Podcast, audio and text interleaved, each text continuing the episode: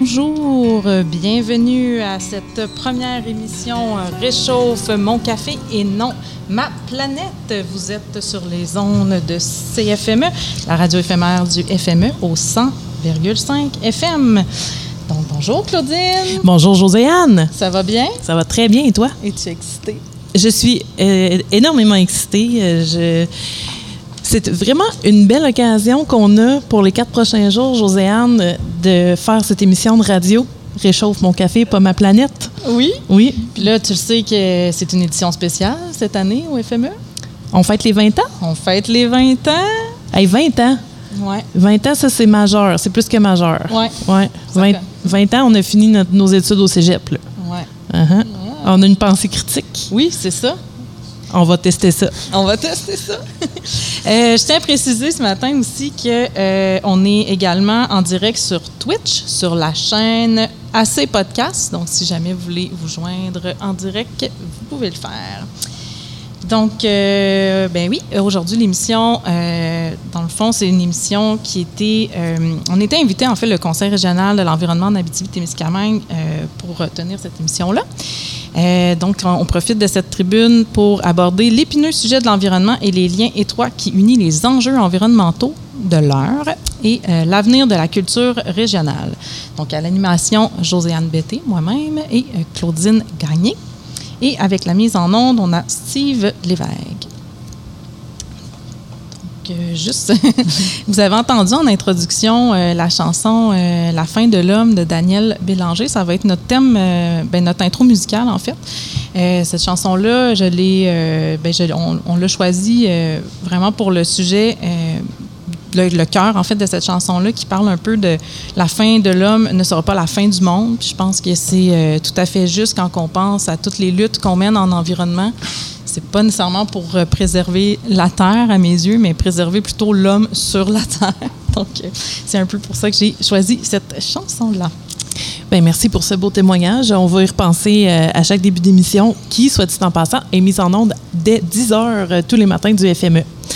Et là, pour ce, premier épisode, on a abordé, on va aborder des thèmes très vastes, dont celui du traitement de l'information dans les médias et plus spécifiquement les, les traitements de l'information en lien avec l'environnement et les changements climatiques. Bon, on sait la liste des catastrophes euh, environnementales et des entreprises ayant, ayant, un lien avec ces catastrophes augmente. Ça fait depuis plusieurs années qu'on entend parler de ça à la télé. Malheureusement, les catastrophes se renouvellent. Mais des recherches ont démontré que euh, la couverture médiatique de ces situations-là a permis d'entraîner aussi une augmentation de la diffusion euh, au sujet euh, de, justement de l'environnement et puis de, ces, enjeux-là. Pardon, ça fait beaucoup de, de J. Mais en contrepartie, on en entend parler, on, on en parle autour de, des tables à la maison, dans les écoles, etc. Mais en contrepartie, il y a aussi euh, un autre phénomène qui est grandissant, malgré que la connaissance générale au sujet des enjeux environnementaux aussi grandit, il y a aussi le fait euh, que des euh, fausses nouvelles qui apparaissent et les nouvelles entourant justement le réchauffement climatique sont vraiment ciblées par ces fake news, entre guillemets.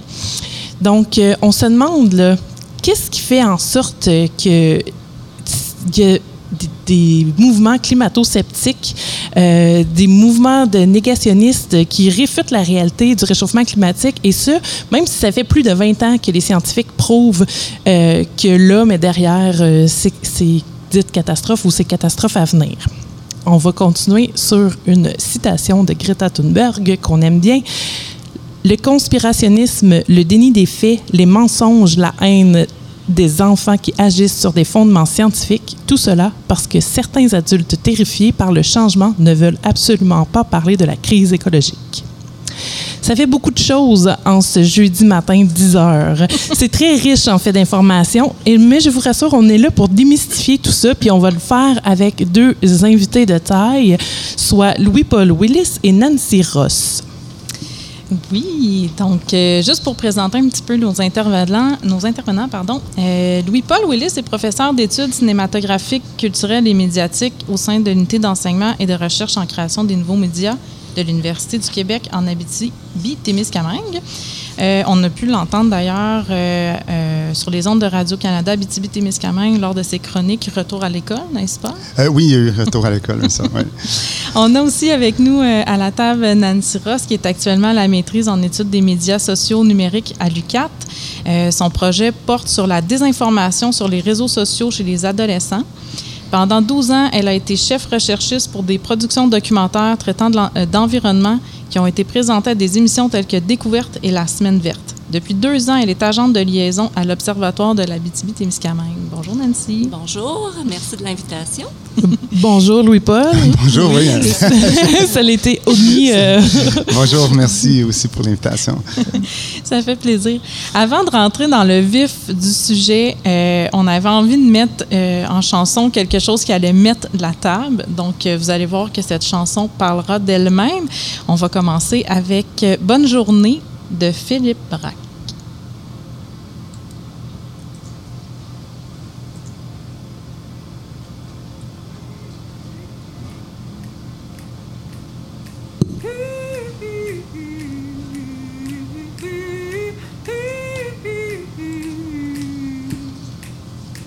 Le soleil vient de se lever, pleut des cendres sur gazole.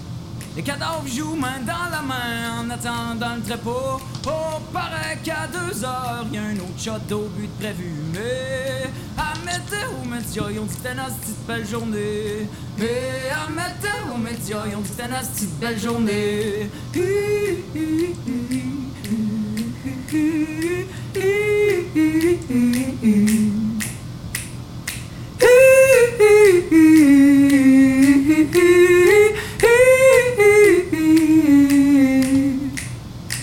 Ton boss voulait te parler, y avait juste des bons mots pour toi.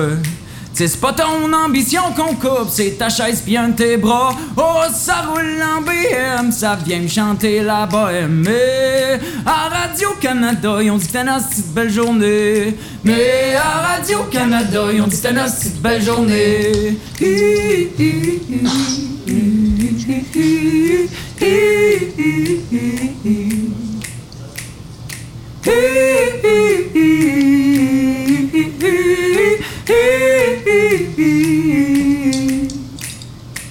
Le docteur vient t'appeler, il paraîtrait que t'as pogné de quoi. Il t'a dit mon maudit chanceux, y en a pas un million comme toi. À heure, tu t'occupes de ta petite, même si tu vieillis plus vite. Mais au réseau TVA, ils ont dit que t'as une petite belle journée. Mais au réseau TVA, ils ont dit que t'as une petite belle journée.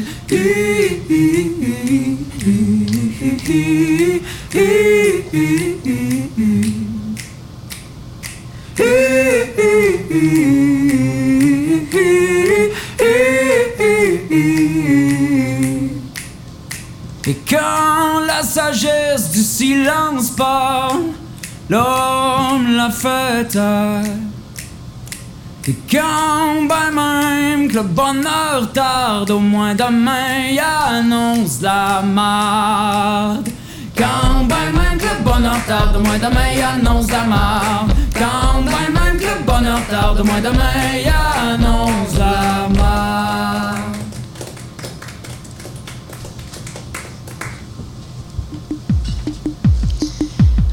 Alors, euh, Excusez-nous. On l'a reconnu, celle-là. Oui, c'est ça. hein? Su- Il suffit de deux, trois notes pour qu'on on, on comprenne. euh, Ça, ça va être quoi la prochaine chanson qu'il va jouer, peut-être? Euh, mais ce n'est pas un quiz. Euh, donc, euh, ce qu'on vient d'entendre, c'était Philippe Braque avec la chanson Bonne journée. Alors, bonne journée. Bonne journée. Bonne journée. Euh, je voulais commencer, euh, en fait, la discussion ce matin avec vous, euh, puisque vous êtes expert de votre contenu. Il semble avoir souvent de la confusion entre le journaliste, la chronique d'opinion et l'éditorialiste. J'aimerais ça que vous m'éclairez un peu plus sur la fonction ou en tout cas le rôle de chacun. Puis, je ne sais pas, peut-être aborder aussi c'est quoi les risques de désinformation à travers tout ça. Je vais commencer avec toi, Nancy. Euh, oui, ben moi je m'intéresse beaucoup au contexte, donc euh, le contexte social dans lequel on est actuellement. Puis avant de répondre à, ta question sur la confusion des genres euh, journalistiques, je, mettrais peut-être l'emphase sur qu'est-ce qui contribue à, à la désinformation? Puis on peut faire une différence entre réseaux sociaux et médias traditionnels. Puis, euh, bon, on a eu une, ra- une transformation rapide du paysage médiatique au cours des dernières années parce qu'il y a eu l'émergence et la popularité des réseaux sociaux. Donc, on a Facebook, Twitter, YouTube, plus récemment euh, TikTok. Et ça, c'est couplé avec une perte de confiance marquée envers les médias traditionnels qui est documentée, surtout chez les moins de 35 ans. On a à travers ça, euh, pourquoi faire circuler de la désinformation, des fausses nouvelles? Bien, il y a la POC du gain. Euh, C'est un modèle payant. Il y a l'intérêt politique que suscitent les nouvelles euh, plateformes dont on a parlé. Puis tout ça crée un, un terreau vraiment fertile pour euh, l'émergence, la diffusion et le partage de fausses informations. Moi, dans le cadre de ma maîtrise qui porte sur le sujet, mais plutôt chez les adolescents, j'ai quand même euh, documenté de façon générale, puis j'ai quelques chiffres, disons, à communiquer. On dit qu'une fausse nouvelle aurait plus aurait 70% plus de chances d'être partagée qu'une information véridique. Euh, bon, des données de 2019 qui, sont un peu euh, qui sont à mettre à jour, mais on, on a compté 45 millions de tweets qui ont relayé ou commenté une fausse nouvelle. C'était 10 millions de plus que l'année précédente, en 2018. Et là, il y a eu le contexte pandémique qui est arrivé avec une augmentation de la désinformation en lien notamment avec euh, la vaccination, euh, les mesures sanitaires. Euh, les gens étaient chez, chez eux en contact avec les médias sociaux. Euh, il n'y avait rien d'autre à faire. Euh, ils rentraient dans ce qu'on appelle la chambre d'écho, qu'on on pourra euh, parler plus tard, puis que euh, Louis-Paul pourra en dire un peu plus là-dessus. Donc, on a ce contexte-là qui fait en sorte qu'on a la désinformation qui s'est installée et qui est de plus en plus présente. Puis juste un, petit mot là, avant de laisser la, parole à Louis-Paul.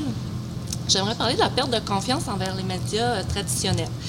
Donc, euh, si on prend les États-Unis, en 2000-2021, euh, le pourcentage de personnes qui disent ne pas du tout faire confiance aux médias est passé de 12 à 34 et euh, les personnes euh, disant avoir parfaitement confiance aux médias traditionnels a chuté de 12 à 7% Quand même. Au Québec, la perte de confiance envers les médias traditionnels, on voit encore la même tendance, mais elle est plus marquée chez les jeunes de 18 à 34 ans.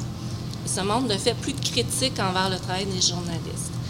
Il y a un sondage, le baromètre de la confiance au Canada, qui est le sondage Elderman, qui date de février 2022, qui demande qu'une personne sur deux croit que les journa- journalistes cherchent délibérément à les tromper. Ça, c'est des chiffres qui m'ont complètement euh, Sidéré. sidéré, bouleversé. Donc, on voit qu'on a une crise de confiance envers, envers les médias traditionnels. On se tourne de plus en plus parce que la consommation des médias sociaux est à la hausse, surtout chez les jeunes et de plus en plus chez les 18, 34 et les 35, euh, 55 ans. On voit que les gens s'informent sur les médias sociaux de plus en plus. Et il y a ce flou dont tu parles. euh, entre qu'on pourra revenir, mais je laisserai mon collègue parler sur toutes ces questions-là parce que c'est aussi euh, son domaine d'expertise. Ben oui. Je te mais- laisse rebondir. Euh, mais, mais parce que je, je pense qu'il y, a- il y a un lien important à faire entre euh, le, le glissement vers les médias sociaux numériques pour s'abreuver euh, d'informations là, euh, chez Monsieur, Madame, tout le monde et la, la confusion des genres dont, dont vous faites mention, donc en- entre euh, la, la- la chronique et l'activité, euh, le- le- l'article journalistique.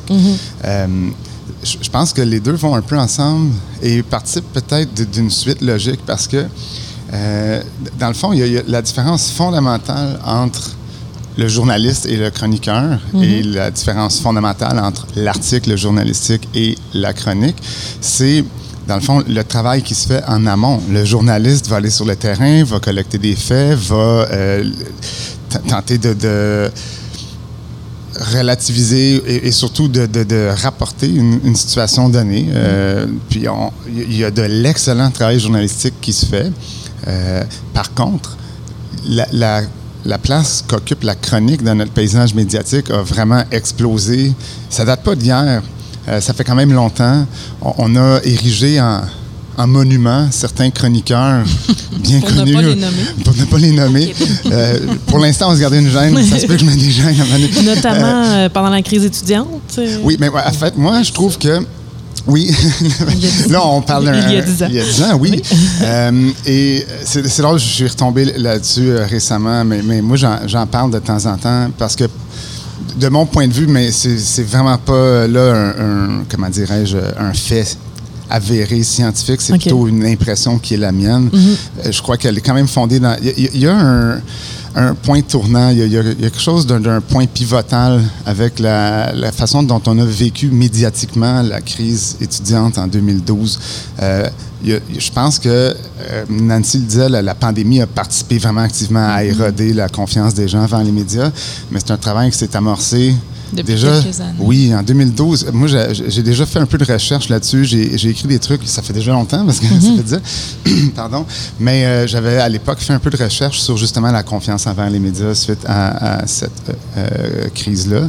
Euh, les gens. C'est parce qu'on était en 2012, donc ça faisait pas, ça faisait peut-être cinq ans que les, Ouais. les premiers à s'ouvrir un compte Facebook étaient là, parce qu'avant 2007, il se passait pas grand-chose sur Facebook. Là. Non. Donc, les médias sociaux numériques sont récents à l'époque et on, on partageait beaucoup. Moi, le premier, j'étais très, à l'époque, j'étais très politique sur Facebook. J'ai réalisé depuis que ça sert absolument à rien. Le, le monde va plus liker les photos de mes enfants, puis de ma dernière randonnée en raquette. Là. Mais, mais, euh, mais c'est ça. Bref, tout ça pour dire que oui, puis on, on a ce fameux chroniqueur qu'on nommera peut-être pas pour l'instant, mais qui, a- qui- qui- qui avait fait, fait cette, ce constat là, que alors, j'ai vu des étudiants sur une terrasse à Outremont. Fait qu'il y a cinq. Oui. avait- dire, on pourra en reparler autour d'une scène. oui, voilà. On pourrait aussi s'envoyer des messages textes à ce sujet. Alors, il y avait cinq étudiants qui prenaient une sangria, donc ça veut dire à Outremont, là, donc ça veut dire que tous les étudiants euh, sont des fainéants. Euh, c'est là où on voit un peu euh, le- le- le- l'effet pernicieux de la chronique, c'est que dans le fond, on, la chronique, c'est de l'opinion. Ouais. Ça a sa place, là. sauf que la place qu'on lui accorde aujourd'hui, elle est complètement démesurée. Et les gens, avec le temps, avec la place qu'occupent les, les chroniques dans les médias, je crois que les gens en sont venus à un peu euh, prendre ce qu'on retrouve dans les chroniques pour des faits. Alors, il y a une confusion, vous l'avez bien dit, une confusion des genres. Euh, on prend les chroniques pour des faits et ça, ça en fait, c'est super dangereux, je trouve, pour à la limite, la paix sociale, on l'a vu en 2012, on l'a vu avec le débat sur la loi 21, on l'a vu, on, on peut le voir On le constamment. voit en ce moment aussi. Absolument, oui. Euh, donc voilà. Ouais. Mais qu'est-ce qui fait que ça, ça nourrit cette espèce d'idée de justement qu'on va adhérer à ces fake news-là? Est-ce que c'est dans la façon que c'est construit ou que c'est présenté? Est-ce est-ce qu'on peut même parler d'un champ lexical qui va qui résonner chez l'individu puis qui va y croire plus facilement? Ou c'est une question de plateforme? Est-ce que c'est un piège pour les humains, les fake news? Ben, ben, si on reprend un peu le, le discours de, de Louis-Paul, puis on parle de la chronique, puis de la place démesurée de la chronique des chroniqueurs, et aussi les éditorialistes. À une certaine époque au Québec, bon, on avait le clivage fédéraliste-souverainiste, Mhm. la presse avec André Pratt, euh, fédéraliste, le journal euh, québécois souverainiste. Aujourd'hui, on voit ce clivage un peu gauche, effectivement, gauche-droite, puis une espèce de guerre contre les woke là, en ce moment. qui est menée, euh, au, au Journal de Montréal. On nommera personne encore là. Donc, le clivage gauche-droite a, a l'air d'avoir pris aussi le, le dessus sur les questions séparatistes euh, euh, fédéralistes. Donc, euh, et la, place de la chronique fait en sorte que les gens se disent, les journalistes, qui, que- pour qui le travail, c'est de rapporter des faits, aller sur le terrain, être objectif, être neutre. Moi, je viens du domaine du journalisme. J'ai étudié là-dedans, j'ai travaillé là-dedans euh, plusieurs années et on a un code déontologique. On doit suivre des, des règles, des façons de faire. Euh, il y a le travail du reporter sur le terrain et il y a les chroniqueurs qui ne sont pas soumis à des les mêmes règles parce qu'ils vont dans l'opinion. Et les gens regardent ça et se disent bon, la presse, à cause de Patrick Lagacé, sont plus à gauche. Donc, et là, les gens qui pensent plus à droite vont critiquer la presse parce qu'ils ont des chroniqueurs de gauche et, et vice-versa. Donc, ça crée une confusion et une polarisation dans, dans la société qui se, qui se voit par la suite dans les réseaux sociaux. Puis c'est encore plus marqué aux États-Unis là, avec Fox News puis CNN Ouais. où chez Fox News, il y a des chroniqueurs qui reprennent le discours euh, de l'ex-président Trump sur le fait de s'être fait voler les élections, euh, le grand, euh, la théorie du grand remplacement par les immigrants. Ah oui. Donc, c'est- des, des discours qui sont repris par des chroniqueurs dans des chaînes d'information. Mhm. Moi, je trouve ça vraiment préoccupant et à la limite, ça me fait honte pour le métier de journaliste. Mhm. Honnêtement, Absolument. là, ça a des répercussions sur le métier de journaliste, sur comment les journalistes sont abordés dans la société, Ouais. comment ils se font insulter. Comment sont perçus? Euh, on l'a vu dans le convoi de la liberté. Euh, vous mentez. euh, et on le voit dans les résultats du sondage de la confiance. Il y en a qui pensent qu'on délibérément, on cherche à tromper les gens.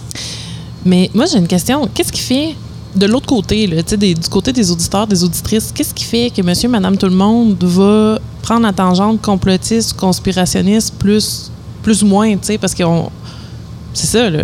Y a-tu des prérequis pour tomber là-dedans? ou- Euh, oui, il y en a. Moi, je pense que, euh, encore une fois, ça, ça- y- y- c'est- ce que j'ai envie de, de dire fait un peu suite logique avec ce que Nancy vient de dire, parce que da- dans, ces, euh, dans- cette façon-là de- de- d'encenser la chronique euh, et sa- la place qu'elle occupe et de la confondre vraiment euh, faramineusement avec- les faits. là. Il y, a- il y a cette distinction qu'on fait dans, dans les études de la communication depuis vraiment longtemps entre la consonance cognitive et la dissonance cognitive. Naturellement, on cherche euh, à se réconforter dans nos valeurs, dans, dans nos... euh, Croyance. dans nos croyances, euh, on, on veut être confortable. On n'aime pas ça, pas, pas être confortable quand on écoute les nouvelles. Ouais. Ça, c'est super important. Alors, on va chercher avant tout la consonance cognitive. Donc, on va euh, lire le, le journal qui euh, reflète le plus nos valeurs. Euh, À l'époque, c'était plus simple. Euh, tu l'as bien dit, je, trouve, Nancy, parce que, bon, tu sais, Le Devoir, par exemple, était un journal plus de gauche, plus in- indépendantiste. La presse était... Mais ça, c'est à l'époque des éditorialistes, justement. Ça. Les, les chroniqueurs sont ce que les éditorialistes étaient à l'époque, mais dans le temps, l'éditorial était genre dans un cahier, ben, dans une place très spécifique du journal. Voici l'éditorial, voici les, les- les opinions. Dans le reste du journal, ben, on avait des, des- des- des articles qui rapportaient des faits. Alors aujourd'hui, euh, la distinction est plus euh, est, est moins distincte. Euh, mon Dieu, c'est ça, c'est un drôle de, de- de phrase. J'imagine, surtout si ça se retrouve sur les réseaux sociaux, là, embarque tous les algorithmes qui fait qu'on te pousse ton contenu. Ah ben oui, absolument, parce que là, aussi. Facebook, Facebook veut nous plaire aussi, alors Ben oui. va nous, euh, va nous euh, nourrir de trucs qui vont généralement. L'algorithme est programmé pour entretenir notre consonance cognitive. Moi, quand j'enseigne ces trucs-là à mes étudiants, je leur dis toujours allez liker ou lire la page euh, du, du- du chroniqueur qui vous énerve. là. Il faut aller, aller lire les... On dit toujours, moi, je ne veux pas lire les commentaires. Non, il faut les lire. On va être découragé. Moi, je perds souvent ma foi en l'humanité, mais je veux dire, euh, il faut lire les commentaires, il faut lire ce qui nous froisse, il faut se confronter à la dissonance cognitive, finalement. Sinon, on vit dans un univers fantasmé. Et une La chambre chambre d'écho. qu'on ça. Exactement. Exactement. Oui. Et euh, c'est intéressant l'histoire de c'est quoi les, les prérequis, euh, qu'est-ce qui fait en sorte que monsieur, madame, tout le monde va, va tomber dans le piège de la désinformation? C'est quelque chose qui m'a intéressé dans ma maîtrise, puis j'ai été voir du côté. euh, euh, Est-ce que le son est bon encore? Approchez un petit peu du micro. OK. Donc, euh, j'ai été Ah, Il t'a monté. J'ai été voir euh, du côté des études cognitives en psychologie parce que ça m'intéressait vraiment. Est-ce qu'il y a des prérequis euh, euh, pour euh, adhérer aux fausses nouvelles, les partager, les croire? Puis, euh, bon, il y a une étude américaine. à- Ah, C'est correct? Oui. OK, excusez-moi. Donc, euh, il y a une étude américaine qui a été menée en 2021 euh, et les auteurs évoquent plusieurs études récentes qui suggèrent que le fait de laisser libre cours à ses émotions dans un processus de recherche d'informations, ben, ça augmente la croyance aux théories euh, conspirationnistes, aux fausses informations. Puis évidemment, plus particulièrement quand ce sujet te fait peur. Ça peut être euh, j'ai peur des immigrants, j'ai peur de l'immigration, je vais être plus propice à croire aux fausses nouvelles. Ou euh, je, eu- je fais de l'éco-anxiété. Exactement. Puis dans, dans le domaine du changement climatique, ben, il y a deux, deux discours euh, aussi qui peuvent faire peur. C'est que bon, d'un côté, il y a toutes les catastrophes naturelles qui peuvent créer de l'éco-anxiété, mais de l'autre côté, on peut avoir peur d'un point de vue économique que nos Mhm. gouvernements mettent trop d'argent dans ces questions-là. Puis que moi, je travaille dans l'énergie fossile, je vais perdre mon emploi, puis on va faire cracher des industries, etc. Donc, tu sais, à un moment donné, on a peur, on, a on vit des émotions. euh, et on n'est plus porté à ce moment-là à, croire euh, à ces, nouvelles-là et à les partager aussi en étant offusqué euh, par toutes sortes de choses. Donc, ça, ça a été démontré. Mais il y a un autre aspect qui est de plus en plus aussi présent, c'est qu'on est paresseux. Au- au-delà d'être idéologiquement motivé par justement les biais collectifs puis la chambre d'écho, ben, on est aussi paresseux, puis on n'est pas. Tu sais, quand on consulte un fil d'actualité Facebook, on est dans un mode hédoniste, puis on, on, part- on, on voit toutes sortes de nouvelles, les petits chats, comme tu dis, les vacances. Euh, ah, tout à coup, un, un article sur Trump qui dit telle affaire, euh, un chroniqueur.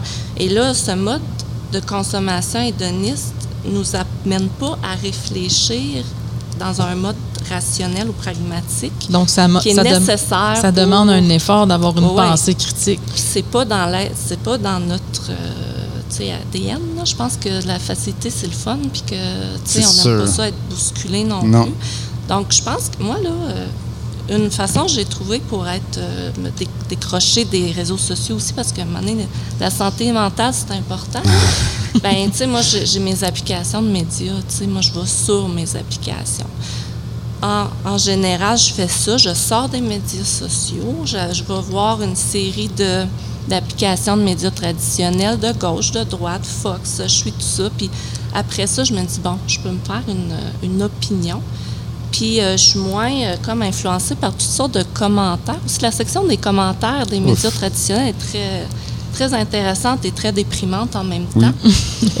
Et là, tout le monde passe toutes sortes de commentaires non validés. J'ai entendu dire qu'une étude apparemment, oui, mais c'est quoi cette étude-là? Moi, je ne sais pas. C'est un peu comme une, une translation de ce qui peut se voir comme Ah, commentaire ouais, sur puis médias sociaux, mais Oui. qui le monde apparaissent. a Mais souvent, c'est modéré. parole. Donc, euh, ouais, mais. Ouais. c'est difficile de modérer. Il y a eu des études là, sur Facebook, sur des médias traditionnels, puis euh, il y avait un grand nombre de fa- fausses informations dans la section commentaires qui circulaient. Là, j'ai pas les- le pourcentage exact, mais c'est assez important parce qu'ils sont débordés, les modérateurs. ben oui. Mais moi, ça me fait toujours penser à ce, un mème que j'avais vu il y a longtemps puis qui est encore d'actualité où tu as, comme euh, un, un monsieur devant son ordinateur tard le soir, là, puis euh, sa conjointe qui vient lui dire hey, Tu viens pas te coucher Puis il dit Un instant, il y a quelqu'un qui se trompe sur l'Internet. Oui, oui.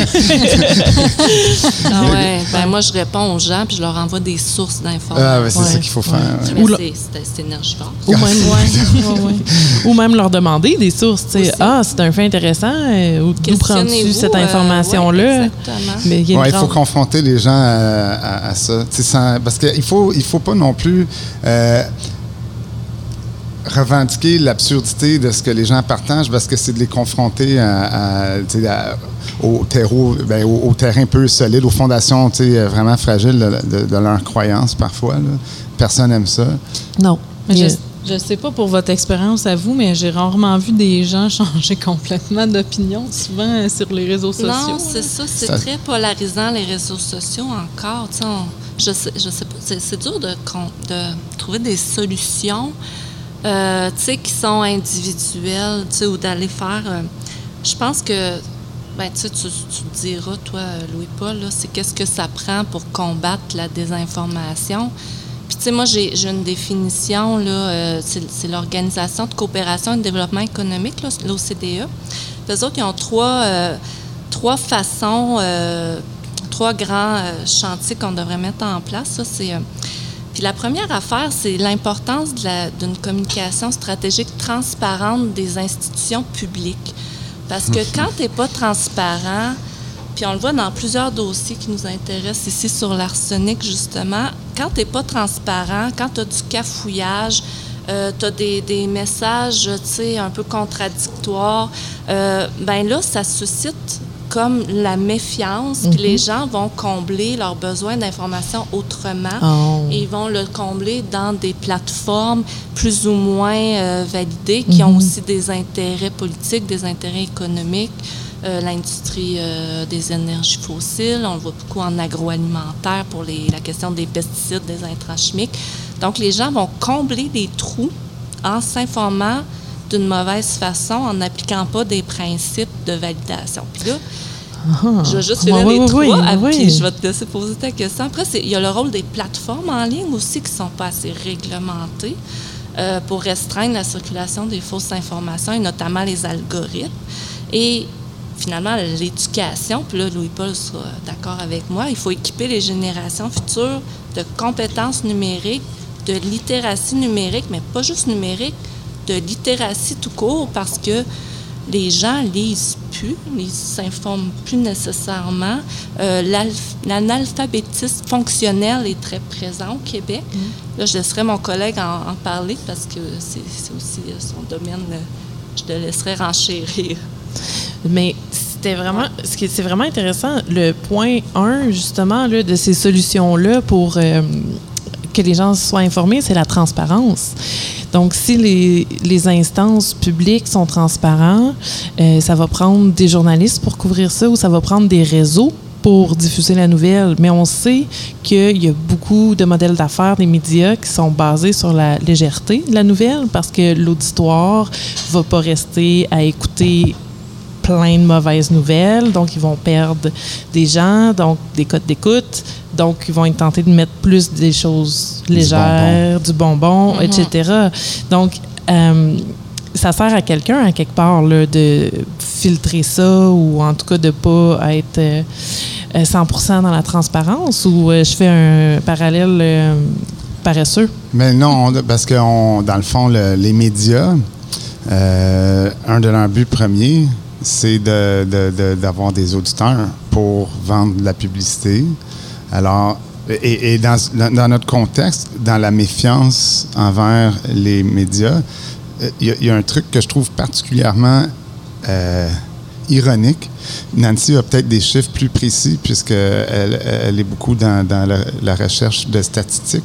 Sauf que euh, il y a la, méfiance la plus grande. Si, si on regarde le paysage ici au Québec, sauf que ironiquement, ben pas ironiquement, mais ça, se trouve, je pense, partout. La, plus grande méfiance, elle est envers les diffuseurs publics qui, eux, sont moins, euh, ils sont moins pris dans le paradigme de vendre des auditoires à des publicistes et à des agences de marketing, puisque dans le fond, ils sont subventionnés. Euh, Puis ça, je trouve que c'est problématique parce que, ben, ben, ici au Canada, ben, au Québec, si on regarde à droite, à, l'extrême droite, là, du côté des conspirationnistes, la plus grande méfiance est envers Radio-Canada. Mais c'est, Puis pour eux, Radio-Canada, c'est un méchant média de gauche. euh, on est, c'est des méchants gauchistes. euh, sauf que c'est, c'est fondé sur absolument rien. Euh, parce que dans le fond, c'est à Radio-Canada, souvent, que. ben, Il n'y en a pas de pub. Alors, on, va être moins pris.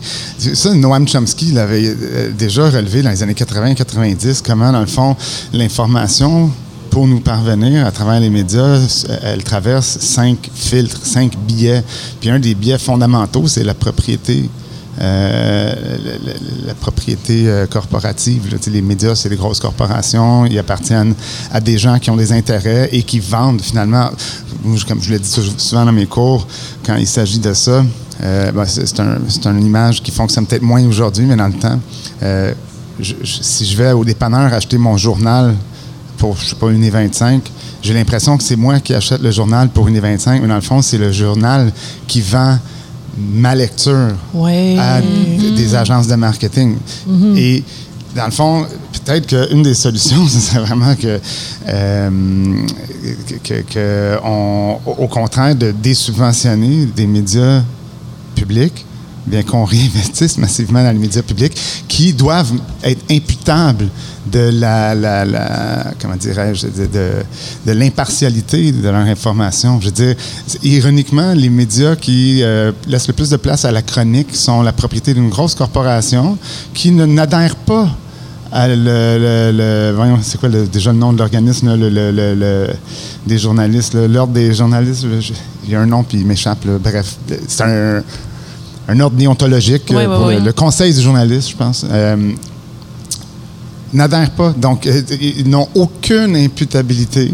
Puis même que cet ordre-là euh, est un tribunal un peu symbolique, je- parce que les condamnations, genre, portent aucune euh, mesure. C'est juste, euh, on fait un blâme sur tel article qui était mal informé, etc. Donc, voilà. Euh, Mais c'est intéressant ce que, ce que tu dis, Louis-Paul. J'ai le droit de dire tu parce qu'on n'est pas à Oui, oui. Radio-Canada. Ah, ouais, c'est- vrai. Ah, moi, je of. ouais, c'est ça. Euh, c'est que là, on doute de la crédibilité du, du média qui est subventionné par l'État, mais est-ce que la- le problème de confiance serait pas justement envers l'État et le manque de transparence? Est-ce Oui, qu'on tourne euh, en rond, là? On tourne- ben, je veux dire, euh, on tou- touche le même noyau. Là. Nancy voulait intervenir. Oui, ben en fait, euh, par rapport au mouvement conspirationniste au Québec, là, euh, peut-être que la méfiance est un peu plus grande envers pardon, Radio-Canada, mais je trouvais que TVA passe au cash Oui, quand même. quand même. mal, Ça, c'est drôle aussi. Je pense que c'est les médias traditionnels qui sont euh, comme perçus comme étant au service des élites politiques, économiques. Donc, c'est beaucoup cette méfiance qu'on retrouve comme ça, qui est aussi euh, présente du côté des, euh, des États-Unis, puis même notre cher prési- ex-président Trump euh, a récemment arrêté d'écouter Fox News pour s'en s'en aller vers des plateformes beaucoup plus extrémistes euh, de droite, là, parce que tu sais, c'était des grands supporters de, de- de Trump. Oui, puis là, quand il critique, bien, il remet en C'est ça, là, il crée son propre réseau euh, d'information. Ça, c'en est un qui Euh, aurait besoin d'un peu plus de dissonance cognitive dans sa vie. là. lui, euh, tu sais, tu parlais de, tu sais, la pandémie a eu un impact sur la crise de confiance, mais Trump a eu un, un impact sur la crise de confiance parce qu'il s'est attaqué systématiquement à des institutions. Euh, il s'attaque à des journalistes, il s'attaque à, à ses collègues élus, il s'attaque au FBI maintenant. Euh, c'est un jeu euh, très dangereux, ça. fait qu'il nuit, il effrite euh, justement la, la cohésion sociale puis la polarisation.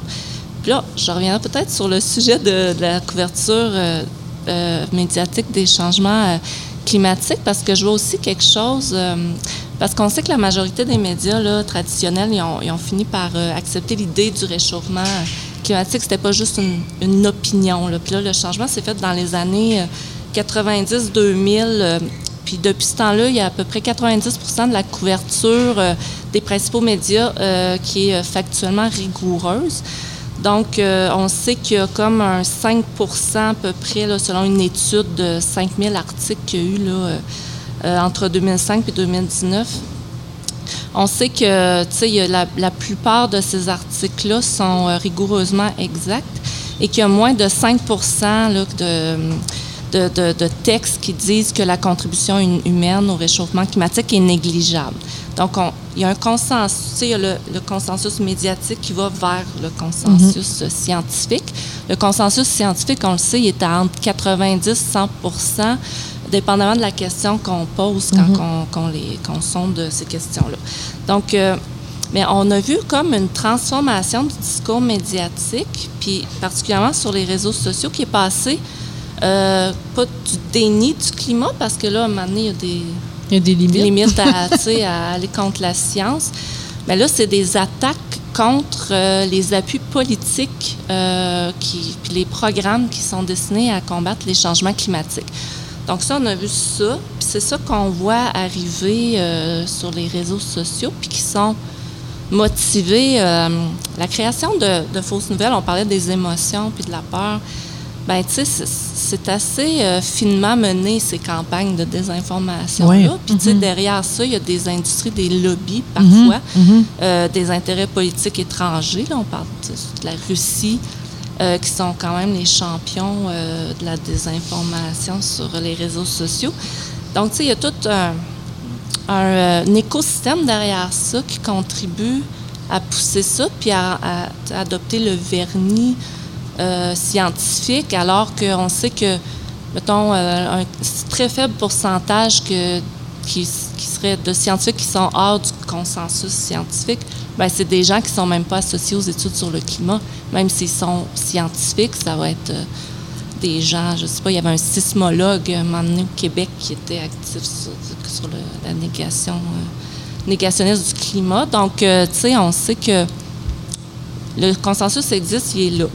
Euh, après ça, comment, ce- les failles qu'on peut trouver dans le, comment le consensus est fait, puis ils servent des failles de ça parce que les gens sont pas au courant ou ne sont pas capables de comprendre comment on crée un consensus scientifique ou, ils n'ont pas une culture scientifique. Donc, on sert de ce, de ce côté-là pour pousser du contenu euh, inexact, de la désinformation. Puis là, les gens sont pas capables de voir la, la différence des fois. Là. C'est du contenu scientifique aussi, ça peut être très dense à lire quand tu n'es pas spécialiste. Non, faut, c'est faut- ça. faut déjà qu'il y ait un. Puis C'est pour ça qu'on a besoin, tu sais, les journalistes, c'est la courroie de transmission, tu sais, euh, entre Pour les vulgariser scientifiques, pour vulgariser.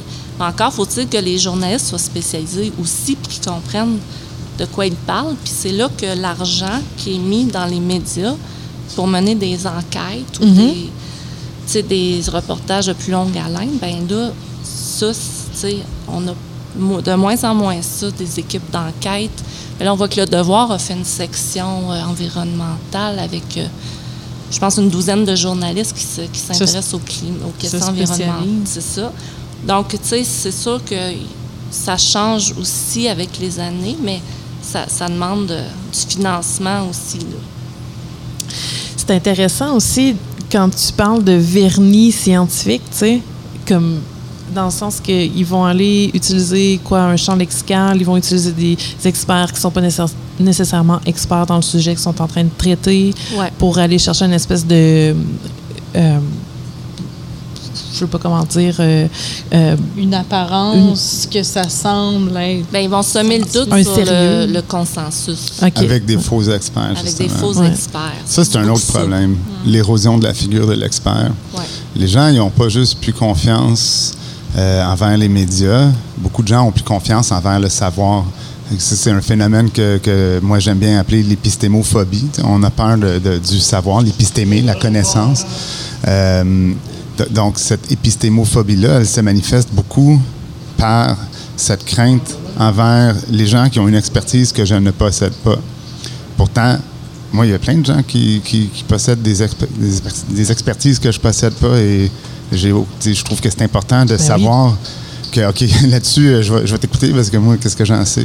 Ouais, c'est ça. puis c'est pas juste, euh, les, des, je sais pas moi, des, des chercheurs, des, des scientifiques, des universitaires là, qui possèdent la connaissance. Je veux dire, moi, qu'est-ce que je sais sur euh, comment réparer ma voiture?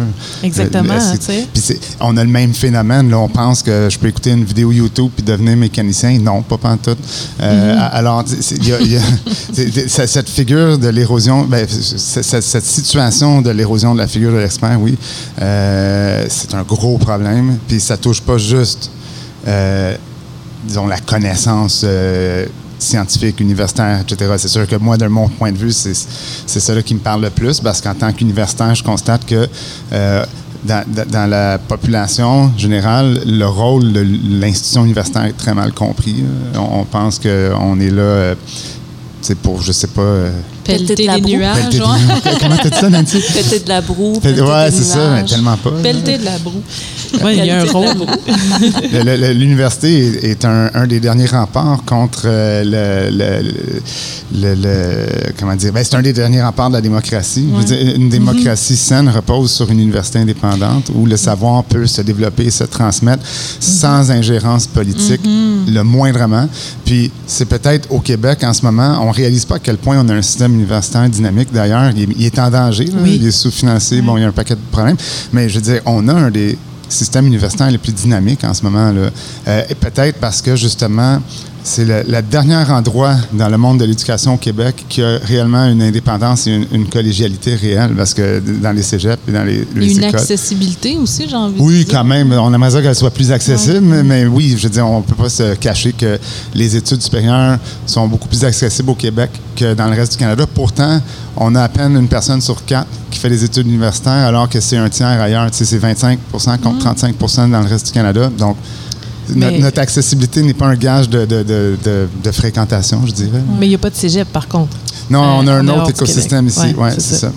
Puis euh, c'est intéressant aussi parce qu'à l'université, comme au cégep, euh, les, les jeunes ou, les moins jeunes qui vont fréquenter ces lieux d'éducation-là vont aussi apprendre sur euh, le, processus démocratique, pa- par exemple, par rapport aux grèves, par rapport à comment se passe une assemblée générale. Puis tout ce- cet écosystème-là, on l'apprend pas vraiment ailleurs, à moins vraiment de vouloir s'y plonger, alors que là, il y a vraiment beaucoup d'informations qui se passent d'un- d'une cohorte à l'autre. Oui. Puis avec la pandémie, ben, ça a été vraiment beaucoup érodé. là. Il y a des générations, ou en tout cas des cohortes qui n'ont pas eu ce savoir-là. Puis là, tout est à refaire, ou en tout cas une grande partie de ça. Là. Oui, ça me fait penser, tu- en début d'émission, je pense que c'est toi qui mentionnais justement euh, qu'il y a cet éveil intellectuel là, qui se passe que, que à peu près à l'âge du cégep. C'est vrai, c'est tellement vrai. Moi, au début, euh, pendant mes études, mon objectif, c'était d'être prof au cégep. Je voulais participer à cet éveil euh, intellectuel-là que les, que les jeunes vivent. C'est tellement incroyable, c'est un beau moment. là. Ouais. Ouais. Est-ce que euh, ça vous tente, les amis, qu'on aille en musique, qu'on prenne une petite pause euh, intellectuelle, justement? Puis on va y aller avec euh, une chanson justement choisie par euh, Monsieur Willis, ici présent, avec les Cowboys fringants et l'Amérique pleure. Encore un jour à se lever, en même temps que le soleil, la face encore un peu poquée de mon 4 heures de sommeil. Je tire une coupe de puff de clope, job done pour les vitamines, puis un bon café à l'eau de mop, histoire de se donner meilleur mieux.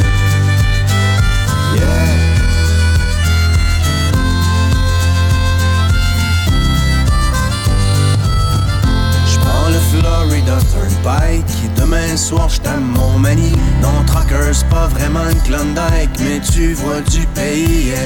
Surtout ça te fait réaliser que derrière les beaux paysages, y a tellement d'inégalités et de souffrance sur les visages. La question que je me pose tout le temps, mais comment font tous ces gens pour croire encore en la vie dans cette hypocrisie? C'est si triste que je parque mon vieux camion, je vois toute l'Amérique qui pleure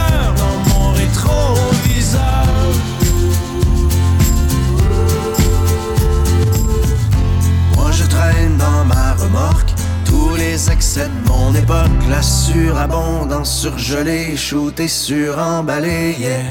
Pendant que les vœux pieux passent dans le beurre, que notre insouciance est repue, c'est dans le fond des containers que pourront pourrir les surplus. La question que je me pose tout le temps, mais que feront nos enfants quand il ne restera rien que des ruines? C'est triste que des fois, quand je rentre à la maison et que je parque mon vieux camion, je vois toute l'Amérique qui pleure dans mon rétroviseur.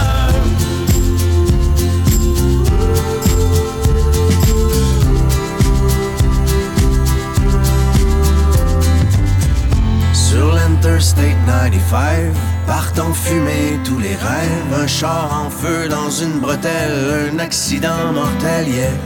Et au milieu de ce bouchon, pas de respect pour la mort. Chacun son tour joue du klaxon, tellement pressé d'aller nulle part. La question que je me pose tout le temps, mais où s'en vont tous ces gens? Il y a tellement de chars partout, le monde est rendu fou. C'est si triste que des fois, quand je rentre à maison et que je parque mon vieux camion, je vois toute l'Amérique qui pleure dans mon rétroviseur.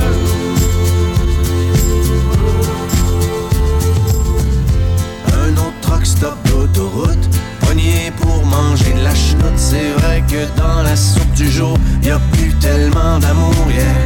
On a tué la chaleur humaine avec le service à la chaîne. À la que je me pose tout le temps. Mais comment font ces pauvres gens pour traverser tout le cours d'une vie sans amour?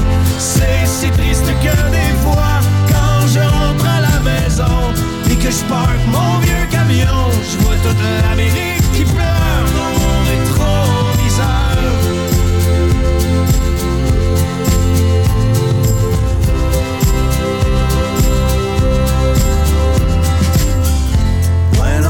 que moi aussi, quand je roule tout seul dans la nuit, je me demande des fois ce que je fous ici, pris dans l'arrière-pays. Yeah.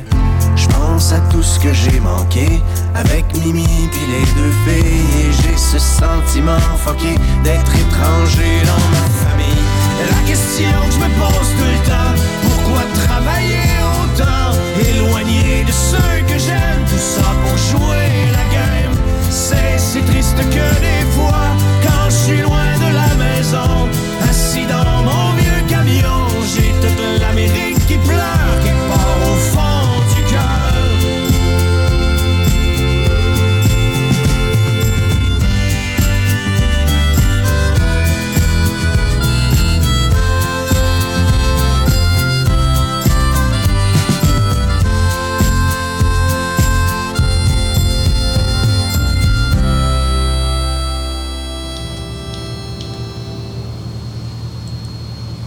Donc, ce que vous venez d'entendre, c'est L'Amérique pleure par les Cowboys fringants.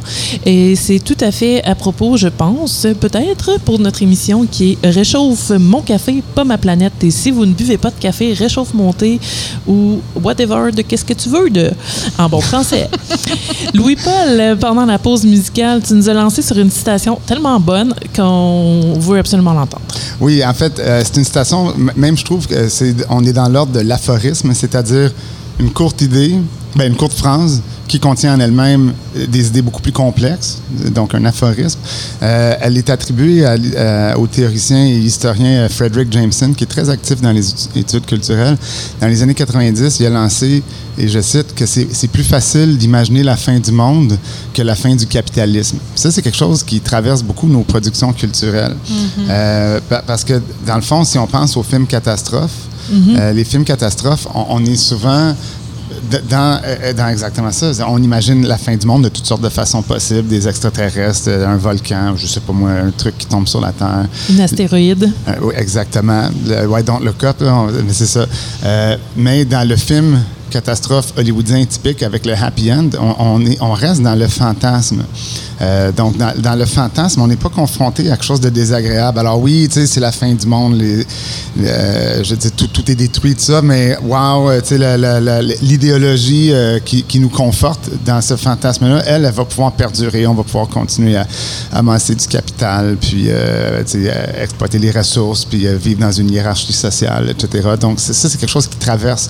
Et c'est peut-être ce qui fait qu'on est capable, je dis on, tout le monde, on est capable d'endurer des films catastrophes parce qu'elles nous maintiennent dans ce fantasme-là de que ben, ça, ça va être correct, ça va bien aller. Tiens, prenons le. Ouais. Oui. Euh, mais non, mais puis ça, j'en ai déjà parlé euh, dans une chronique à Radio-Canada. ça va bien aller. C'est c'est parfaitement l'image du fantasme dans, dans, dans son fonctionnement le plus élémentaire. Ouais. On se conforte dans, dans- dans une, quelque chose de narratif. C'est c'est une histoire, puis elle va bien finir. Ou euh, ça va bien aller pour qui? Pour Beyoncé qui Ah, engage ouais. une équipe de pompiers pour éteindre les feux autour de son manoir en Californie, mais c'est pas le même une cas. image ou, incroyable. Ouais. Bref, euh, Josiane, on voulait sortir du cynisme. Euh, oui, effectivement, euh, je me demandais si, euh, tu sais, plutôt que de, de verser dans le déni du réchauffement climatique, pour sortir du cynisme, pensez-vous qu'il y a un contexte politique, social qui favoriserait un peu plus une, une prise de conscience ou euh, du moins de, de, de revoir le discours autrement? Moi, j'aurais quelque chose à dire là-dessus. Je sais pas, Nancy, si tu veux intervenir avant. Non, vas-y. Moi, moi, je pense que euh, je pense qu'on a peur euh, et on préfère être conforté que d'être confronté. D'où cette idée que justement euh, on, on essaie de nous dire ça va bien aller dans nos films, dans nos nouvelles, dans, dans- dans nos, nos fils Facebook. Euh, sauf que dans le fond, il y a des solutions qui existent, mais qui requièrent de nous quand même euh, un effort, un changement, puis on a peur du changement, foncièrement. On on n'aime pas le changement. Euh, certaines personnes le tolèrent plus que d'autres, mais foncièrement, personne n'aime être bousculé. Mais il va falloir se bousculer parce qu'on va l'être de toute façon. Euh, sauf que, dans le fond, je pense que on, a de la misère à privilégier euh, l'écologie au détriment de l'économie, mais pourtant, de privilégier l'écologie pourrait tellement être Facile. un levier économique majeur si on avait le courage de nos ambitions, de lancer. On, on pense qu'on on est dépendant au pétrole, mais on l'est pas. Il y a des, il y a- ben, on parle de pétrole, on pourrait parler de n'importe quoi d'autre, là, mais si on prend cet exemple-là qui est quand même omniprésent, euh, il- il- ça, ça prend, je crois, euh, des politiciens, parce que c'est vraiment au niveau de, de la classe politique qu'on on a urgence d'agir. Et ça prend des politiciens Qui ont une vision. qui ont une vision, qui n'ont qui ont pas peur de rêver. Ah, C'est un peu leur job aux politiciens là, de rêver pour nous, puis de porter nos rêves, puis de les réaliser. Puis oui. ça fait des décennies que c'est plus ça qui se passe. Ça prend des politiciens qui n'ont pas peur de rêver et de faire cette job-là qui est celle des politiciens, de rêver au nom de la collectivité, puis de voir ces rêves-là portés à leur... euh, euh, à leur aboutissement. Puis je crois que c'est pas vrai. On, on- on dépeint souvent euh, l'écologiste comme quelqu'un qui comprend pas les chiffres économiques, mais c'est complètement faux. Puis ça aussi, c'est fantasmatique comme image. On- Il y a un brainwash aussi au niveau Absolument. du capitalisme de penser qu'on va plaquer euh, du verre sur des, des façons de faire actuelles puis que ça va régler le Ouais, problème. Non, là, je pense qu'il faut qu'on repense nos méthodes. Oui. puis qu'on- Puis on a toujours peur à ce que ça signifie pour les emplois. Mais pourquoi il faudrait avoir peur à ce que ça signifie pour les emplois? Ils vont avoir plein de besoins d'emplois pour une- une énergie verte, une économie verte. Oui, oui. Puis tout est à faire. Et les, les technologies existent de plus en plus, mais on, on- on est, on est comme des pantins là, qui tournent en rond. Euh, alors, je pense que les, les- il y a urgence, non pas juste d'agir, mais de voter pour que ça agisse. Ça tombe bien. J'ai envie, Ouais. moi, de, de conclure avec cette phrase. Mais euh, je retiens que, oui, effectivement, c'est, on, on veut avoir des gens qui, qui nous amènent à rêver puis à, à prendre les positions qu'il faut pour qu'on aille vers un avenir un peu plus prometteur en termes environnementaux. Ben, en fait, on n'aura pas le choix. Là. Ben, on a le choix, mais ça dépend de comment on veut que ça se finisse. Il va y avoir du changement. Oui. Euh, on peut le contrôler ou on peut s'y soumettre. Moi, j'aime mieux le contrôler. Ouais. Être dans l'action plutôt que Exactement. dans. euh, Sinon, on va les subir, les trucs. C'est inéluctable, ça se passe déjà. Exactement. Mhm. Parce Nancy? que, oui, euh, ben, en fait, euh, moi, je me questionne aussi, la polarisation dans la société nous empêche vraiment d'aller de l'avant sur des grands enjeux, pas juste environnement, des enjeux sociaux, des enjeux de, par exemple, d'autonomie alimentaire. euh, Puis c'est cette polarisation, je pense qu'il faut essayer de travailler dans le sens d'aller tous ensemble vers un but commun pour assurer notre survie comme humains sur la planète Terre. Exact. Puis ça, je, je comprends pas pourquoi l'humain est encore rendu à s'ostiner ses réseaux sociaux alors qu'il y a des grands enjeux. Euh, mettez votre énergie ailleurs. euh, Impliquez-vous. Euh, parlez à votre gouvernement, parlez à vos élus. euh, faites pression. Cette énergie-là, elle va être positive, puis elle va, elle va mener à quelque chose de plus productif que vous estimez sur des réseaux sociaux. Donc, euh, ça, ce serait mon message.